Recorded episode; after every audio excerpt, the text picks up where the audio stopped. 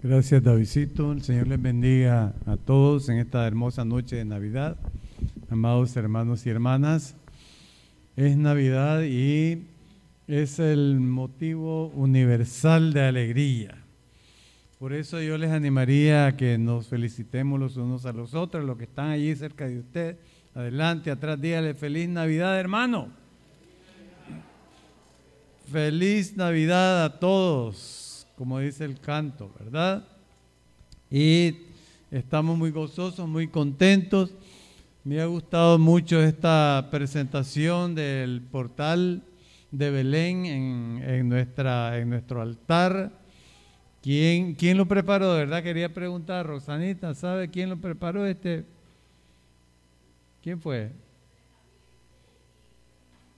Javier y Roxanita, mire, yo creí que había sido el hermano artista, ¿cómo es que se llama? El hermano, me está escapando el nombre ahorita, pero ve, ya tenemos artistas aquí, Javier Alejandro y Roxanita, yo quiero que lo felicitemos, ¿verdad?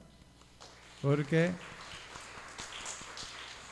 que en realidad es una obra de arte, miren qué linda, y que nos ambienta a este hermosísimo tiempo de la Navidad. ¿Qué se celebra en Navidad?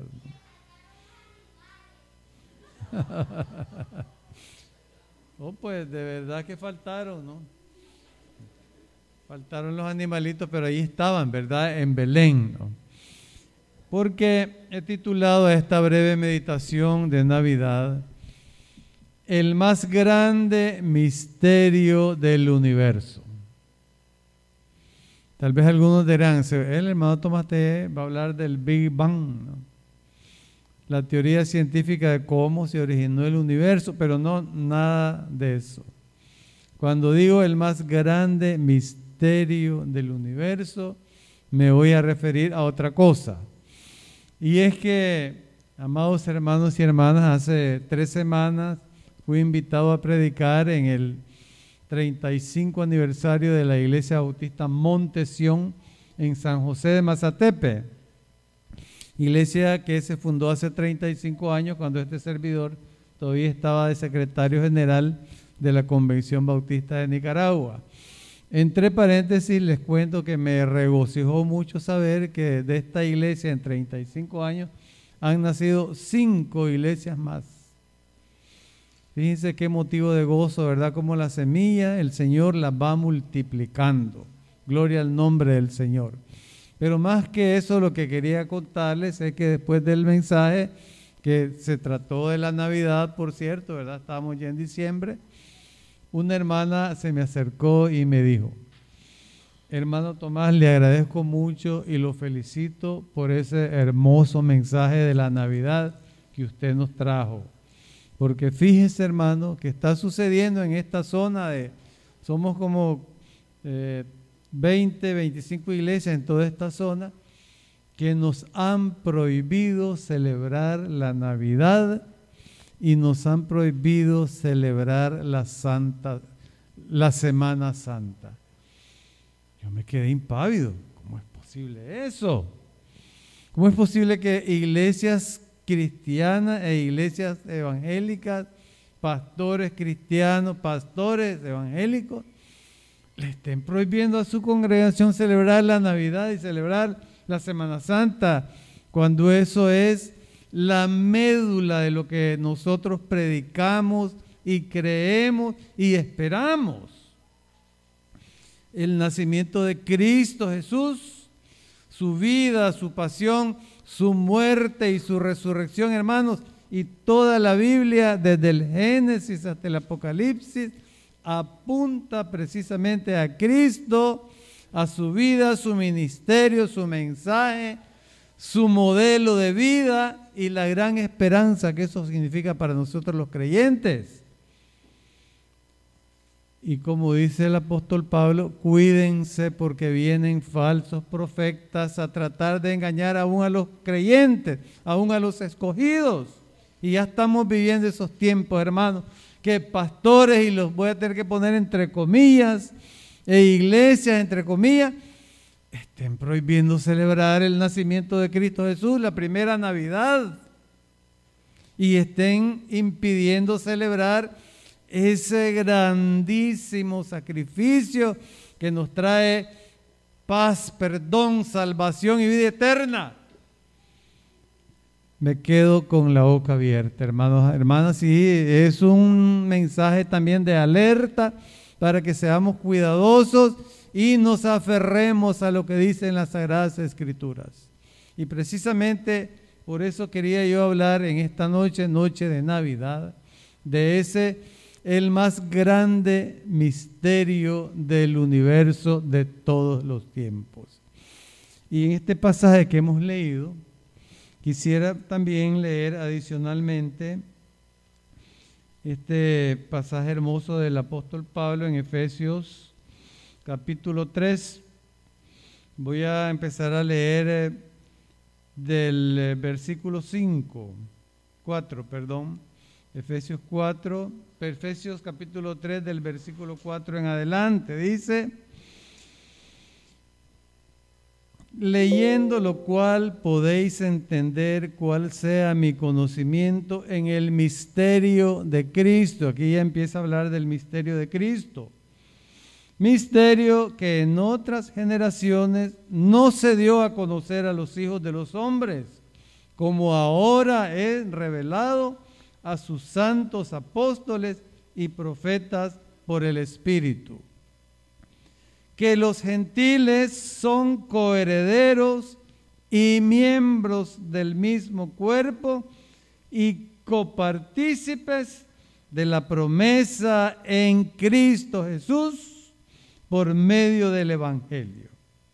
En el 8.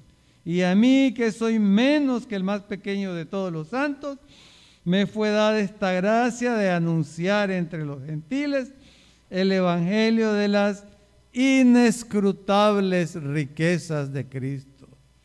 Inescrutables quiere decir que no se pueden examinar, son tan grandes, tan maravillosas, tan increíbles como el fondo del mar que no se puede sondear.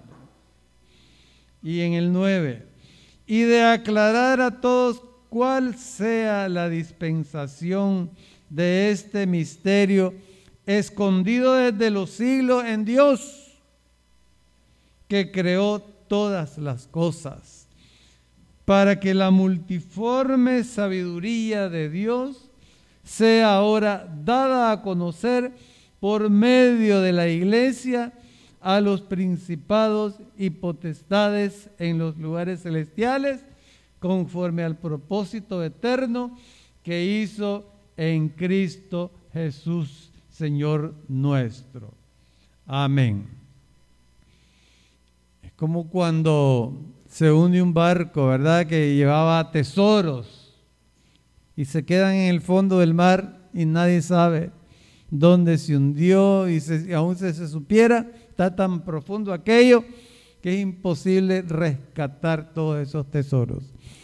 Hace poco leí que en una erupción volcánica que hubo, las marejadas que se produjeron y los efectos de la lava ardiente que caía en el mar, sacaron a flote como 8 o 10 barcos que se habían hundido hace siglos y que en muchos de esos barcos había tesoros, monedas de oro, monedas de plata, objetos antiguos, una cosa maravillosa. Pues si eso nos maravilla y nos llama la atención y nos dice, esas riquezas deben ser eh, tremendas que no estoy yo ahí cerca para ir a agarrar algunas cuantas monedas de oro y de plata, ¿verdad? ¿Qué tal dice la palabra aquí del Señor?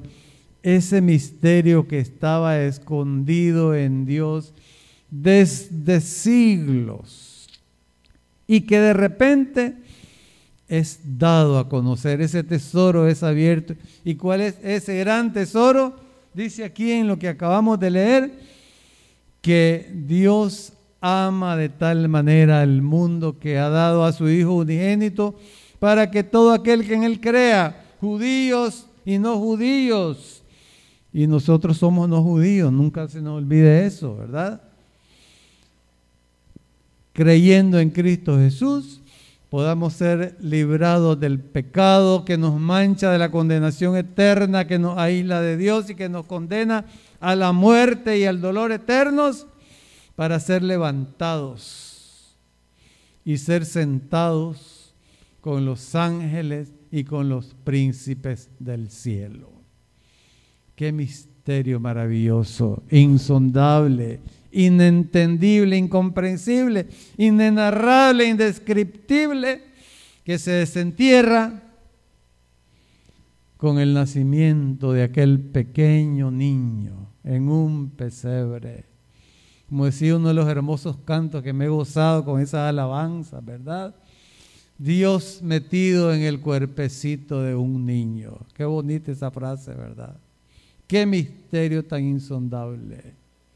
El amor de Dios metido en el cuerpecito de un niño como una pequeña semilla de mostaza que creció y se hizo un árbol gigantesco.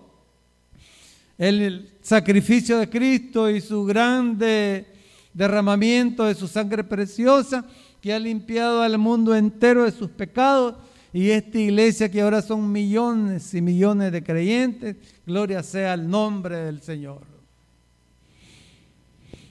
Y en la otra lectura que se leyó, vimos que Dios es un Dios de celebraciones. Fíjense las ordenanzas que le da su pueblo. Van a celebrar la fiesta de la Pascua, la fiesta de los panes sin levadura, es la misma, ¿verdad? ¿Qué se celebra con los panes sin levadura? La liberación del pueblo de Israel de 400 años de dura esclavitud, vergonzosa, humillante y sufrida esclavitud por el faraón de Egipto. ¿Cómo no celebrar un acontecimiento tan grande, hermanos y hermanas? Y el Señor dice, no se olviden de este acontecimiento maravilloso. Yo con mi gran poder los libero del poder del faraón y esto tiene que ser celebrado. ¿Están de acuerdo o no están de acuerdo? Después les dice, y celebren también la fiesta de las enramadas. Ese día que yo con la muerte de los primogénitos egipcios, los saqué con mano extendida de poder del faraón y les hice cruzar el mar rojo en camino seco, en una maravilla indescriptible. Celébrenlo también. Y celebren también la fiesta de las cosechas. Esa tradición la seguimos todavía nosotros, ¿verdad? Dos mil años después. Las primeras, los primeros frutos de la tierra, las primeras crías de los animales, las bendiciones que yo les doy a ustedes, no deben olvidarlas celébrenlas. Y esas fiestas, amados hermanos y hermanas, duran semanas. Nuestra fiesta de la cosecha con dificultad dura dos horas, ¿verdad? Cuando mucho. Y si le agregamos ahí unos catamalitos, un almuercito, pues tres horas, tres horas. Esas fiestas todavía el pueblo de Israel, el pueblo judío, que ahora se llaman, ellos creen que ellos son el pueblo judío actualmente, las siguen celebrando todavía. Y son fiestas que duran semanas. Dios un Dios de celebraciones. Entonces, amados hermanos y hermanas, si Dios mandó que se celebraran esas fiestas, que son apenas una sombra de lo que había de venir, porque la fiesta de la Pascua es sombra de, esa, de ese Cordero de Dios que venía en, la, el cuerpecito del niño Jesús para entregar su sangre, entregar su vida, entregar su dolor, su sufrimiento para la gran Pascua que vendría a salvar al mundo entero, incluido el pueblo de Israel. Era apenas la sombra. Y después, hermanos, la salida de la esclavitud en Egipto, del poder del faraón, es apenas la sombra de ese otro enorme faraón, mucho más poderoso que Satanás, que tiene cautiva a la humanidad entera en la esclavitud del pecado y condenada a la muerte, a la condenación eterna, al fuego eterno. Qué cosa más horrorosa. Pero viene el niño Jesús con su preciosa sangre y con su gran sacrificio a lavarnos de nuestros pecados, a abrir una fuente que nos limpia y nos hace inmaculados para salvarnos de esa condenación eterna y para elevarnos con los santos ángeles que cantaron gloria a Dios en las alturas, porque la buena voluntad de Dios para los seres humanos viene a partir de este niño. Entonces, si se celebra aquella fiestecita de la salida del pueblo de Israel de la esclavitud en Egipto, ¿cómo no celebrar la salida de toda la humanidad de la esclavitud de Satanás, del pecado y de la muerte, para darnos vida eterna, vida en abundancia al lado de Dios y de sus santos ángeles? ¡Qué maravilla! Es como cuando nos alegramos y celebramos los ensayos de una boda. ¿Verdad? Yo estoy invitado a una boda dentro de poco y hemos estado ensayando. Me alegra ir a ese ensayo. Pues si nos alegran los ensayos, ¿cómo no nos van a alegrar la mismísima boda, hermanos y hermanas? Aquella novia maravillosa, aquel novio enamorado, sonriente, que piensa vivir feliz al lado de su amada para siempre, ver crecer a sus hijos y gozarse en la vida abundante que el Señor nos ha traído. Dios, un Dios de celebraciones, hermanos.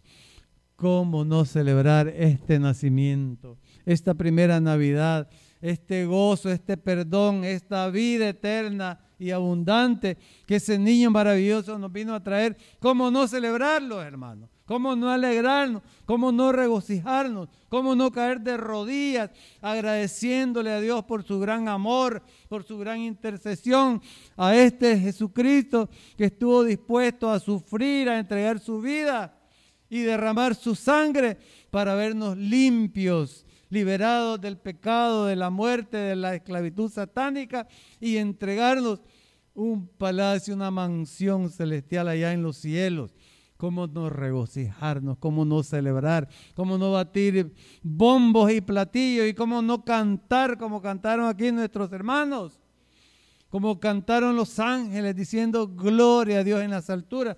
Goces el universo, goces la tierra ese misterio maravilloso de que Dios venía en su gran amor a entregar a su Hijo unigénito para salvarnos y darnos la vida eterna, el más grande misterio, más grande que el Big Bang, más grande que todo el universo, porque la misma naturaleza y el mismo universo se regocija de ese plan de Dios, porque también ellos van metidos en ese plan de salvación la, creación, el planeta, la naturaleza, el universo entero, serán también salvados de la mancha del pecado y del daño que nosotros los seres humanos les estamos haciendo. Dicen que ya está el espacio está contaminado ahí de latas, de satélites que ya no sirven, de antenas que ya no sirven y que hay millones de objetos ahí orbitando la Tierra hasta el universo ya lo estamos contaminando. Pero gloria a Dios que Cristo Jesús viene a limpiar y a liberar no solamente al universo y al planeta, a toda la humanidad. ¿Cómo no celebrar eso, amados hermanos y hermanas? Como dice en el Salmo 30, 137, ¿no? cuando el pueblo de Israel estaba cautivo, sus opresores les decían, cántenos algunas canciones de ustedes, queremos oír cómo es la música de ustedes. Y dice el salmista, que mi diestra pierda su capacidad, su vigor, que mi, que mi lengua se pegue a mi paladar, el día que yo deje de alabar a mi Dios, el día que yo deje de proclamar a Jerusalén como mi capital, como mi ciudad amada, que es objeto de mi gozo y de mi agrado y de mi alegría.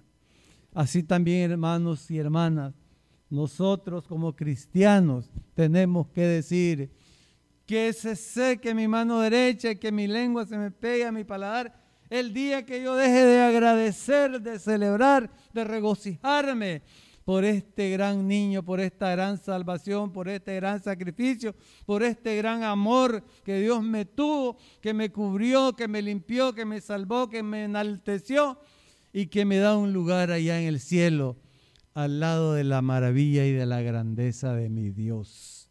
Gloria sea su nombre. Por eso, hermanos y hermanas, el día que dejemos de celebrar la Navidad, que ese día mejor nos entierren. Pero eso nunca va a suceder porque siempre nuestra alma estará llena de gozo, de alegría, de regocijo, porque este gran misterio del amor de Dios se reveló, se abrió y salió como un tesoro. Y fíjense ustedes que los principales beneficiarios de haberse revelado ese misterio somos nosotros los no israelitas. Porque el pueblo de Israel estaba bendito desde que Dios le dijo a Abraham que él iba a ser la punta de lanza de la historia de la salvación. Pero también le dijo, en ti serán benditas todas las naciones de la tierra. Ahí va Nicaragua. Ahí vamos todos los nicaragüenses también. Y aquí lo dice la palabra del Señor que el principal beneficiario de este misterio de Dios somos los gentiles, o sea, los no judíos. Y ahí vamos nosotros. Y Pablo se alegra y se enorgullece que él fue el predicador primero y principal de predicarle este grandísimo misterio, insondable misterio a nosotros los no gentiles. Y gloria a Dios porque un día leímos, escuchamos, creímos y nos hemos entregado a Jesucristo y por eso hoy le alabamos y le agradecemos y le rendimos nuestra adoración y nuestra alabanza eternas, porque no tenemos cómo pagarle tan grande misterio, tan grande sacrificio, tan grande regalo. Entonces, amados hermanos y hermanas, especialmente en Navidad, tenemos que caer de rodillas delante del Señor alabándole, agradeciéndole, celebrándole y diciéndole, Señor, como me amaste tanto y te diste como regalo para mí, aquí estoy yo en como un regalo para ti. En Navidad lo mejor que podemos hacer, lo más indicado que podemos hacer, lo más sabio y lo más recomendable que podemos hacer es entregarnos nosotros mismos en regalo, en gratitud, en alabanza al Señor. Esa será la mejor Navidad y la que más le agradará a Dios, la que más le agradará al niño Jesús, más que el oro, más que el incienso, más que la mirra de los magos, que lleguemos nosotros a decirle, Señor, aquí está mi corazón, aquí está mi vida, Aquí está mi alabanza, mi adoración, aquí estoy yo, Señor. Yo soy el regalo. Nos ponemos un lazo ahí en el cuello, ¿verdad? Y le decimos al Señor, yo soy tu regalo, Señor. Y el Señor con una sonrisa en sus labios nos dirá, si este es el regalo que yo quería. Este es mi regalo preferido. Esto es lo que yo deseaba. No, no me den oro, ni plata, ni incienso, ni mirra dame, hijo mío, tu corazón. De nuevo dígale a su vecinito allí, feliz Navidad. Feliz Navidad. Celebramos, Señor, este grandioso misterio que tú revelaste para nuestra salvación. Que el Señor bendiga la meditación de su santa palabra en nuestros corazones. Amén.